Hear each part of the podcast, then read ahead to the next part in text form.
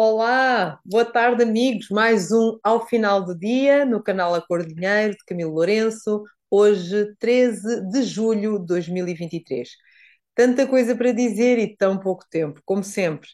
Mas parece que a Silly Season já começou e nem esperou pelo mês de agosto. Uh, vamos ver. Hoje há tantos temas para tratar mas eu escolhi uh, dois temas e gostaria de partilhar convosco as minhas pequeninas considerações. Temos buscas e mais buscas em todo lado e também, claro, o relatório final da famosa CPI, a grande telenovela uh, portuguesa relativamente à TAP. Vamos começar por este último, que é mais juicy. Neste momento em que vos falo, uh, ainda está em discussão. Aliás, até esperei um bocadinho mais para ver se estava finalizado para uh, ter conclusões definitivas, mas enfim, aquilo nunca mais acaba e, portanto, como ainda não está fechado, uh, gostaria de comentar ainda alguma coisa. Por exemplo, pérolas ditas pela senhora relatora, a deputada Ana Paula Bernardo, como por exemplo, vejam bem, os acontecimentos a 26 de abril, diz ela que não estão no relatório, não por não serem importantes, mas por extravasarem o objeto da CPI eh, e esses acontecimentos têm sede própria para a sua apreciação. E diz sem se rir, com ar sério e grave, que os factos estão todos lá nesse relatório e que não foram branqueados, nomeadamente o tal famoso capítulo 5 sobre se houve ou não ingerências do governo. E adivinhem lá a resposta do PS a isto. Pois é, adivinharam, claro.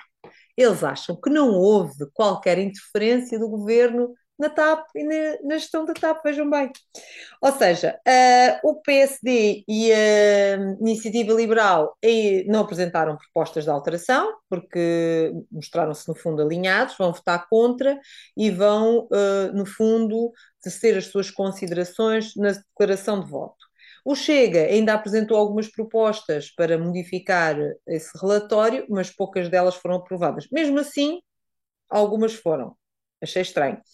Um, que, o, que o PS tivesse, eh, tivesse feito alguma consideração relativamente a isso, mas claro, o Chega vai votar contra. O PCP apresentou uma quantidade descomunal de propostas e cerca de 40 uh, foram aprovadas. Agora vamos saber se vão votar contra.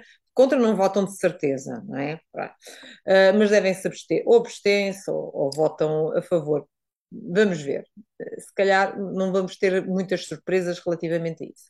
Portanto, ao todo, das 128 propostas que foram apresentadas por estes partidos, só 46 foram aprovadas. Claro que a maior crítica, uh, no fundo, é não constar claramente que houve ingerência do governo na gestão da TAP, uh, e como isso não consta, portanto, o que o PS prova é que não houve essa ingerência. Então, o senhor Primeiro-Ministro António Costa está seguro, não tem que fazer rigorosamente nada. Ou seja, não há consequências políticas. Portanto, toda aquela coisa do galamba sai, galamba entra, ai não sei o quê, porque torna porque deixa, é óbvio que era tudo fogo de vista, como aliás nós já tínhamos falado aqui, e é óbvio que ninguém vai ser demitido, como também já tínhamos falado aqui, e, portanto, este é tudo uma grande palhaçada. É evidente que aqui o Partido Socialista está a fazer um óbvio frete ao governo, mas isso já era expectável, já todos sabíamos, não é novidade nenhuma. O caricato disto tudo é que, se nós nos lembrarmos a origem disto, esta CPI começou com o quê? Com a questão da indemnização a Alexandra Reis. Mas se vocês lerem o, o relatório, a Comissão não só não soube explicar, como não coloca preto no branco, afinal, qual foi a razão verdadeira pela qual a Alexandra Reis foi, foi embora e deixou de pertencer à administração da TAP. Não está explicado. ok? Não está explicado como é que tudo se passou.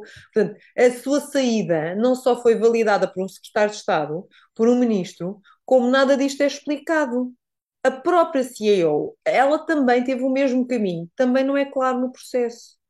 Ou seja, no fundo, uh, o próprio ministro Pedro Nuno Santos, que saiu do governo por causa disto, acaba por não aparecer qualquer implicação sua neste processo ou sequer a sua responsabilização. Está tudo limpo. Então, se ele não era responsável, porquê é que saiu? Não é? É a pergunta.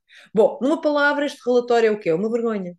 Porque, no fundo, a pergunta é onde vão parar e o que é que se vai fazer com os 3,2 mil milhões de euros que saíram do bolso dos portugueses neste processo? Quem é que se responsabiliza pela má gestão dos dinheiros públicos e todo este uh, espalhafato? Relativamente, bem, é claro, ninguém, não é? Relativamente ao outro tópico das buscas e mais buscas, estes dois últimos dias têm sido agitadíssimos a esse nível, não é?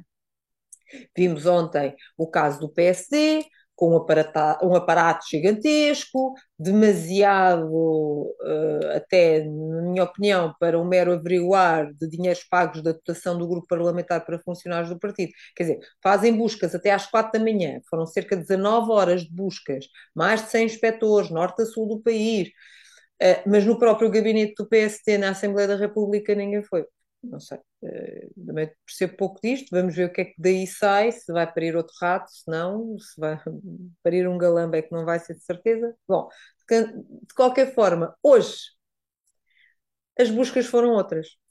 Envolveram, segundo a notícia da CNN, envolveram a Altice. Suspeitas de crime, negócios relacionados com imóveis da antiga PT ainda, prédios vendidos em Lisboa por cerca de 15 milhões de euros, com circulação de capitais, impostos de milhões por cobrar, também alguns direitos de transmissão televisiva, uh, suspeitos, uh, relativamente à transmissão de alguns jogos de futebol. Quer dizer, eh, tudo isto justificou esta dezena de buscas. Basicamente foram feitas na Quinta, eh, no Jerez de Armando Pereira, portanto, eh, o responsável da Altice, e também na sede da Altice em Lisboa. Fala-se, portanto, só para relembrar, crimes de falsificação, branqueamento de capitais uh, e fraude fiscal uh, qualificada, portanto, só coisas leves. Eh, foram já mais de nove horas de recolha de provas documentais e provas digitais numa operação da autoridade tributária com cerca de oito inspectores que estavam articulados com o procurador Rosário Teixeira e até com o próprio Ministério Público. Portanto, isto apareceu assim, ninguém estava à espera. Os principais visados são, portanto, o tal Armando Pereira que mencionei há pouco e Hernani Vaz Antunes, que é o seu colaborador mais próximo. Um dos inspectores, eh, só para vocês terem uma ideia uh, do aparato disto tudo, um dos inspectores é exatamente Paulo Silva, cujo nome ficou ligado a buscas uh, a casos complicados, como foi o caso de Operação Marquês. Toda a gente sabe, envolve várias personalidades, mas uh, a grande estrela da Operação Marquês é de facto José Sócrates e até agora uh, não, não lhe aconteceu uh, muito, não é? Portanto, ainda não, não vimos o fim a isto.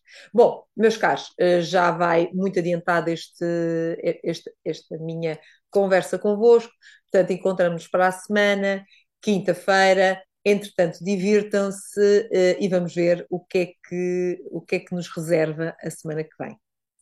Até breve.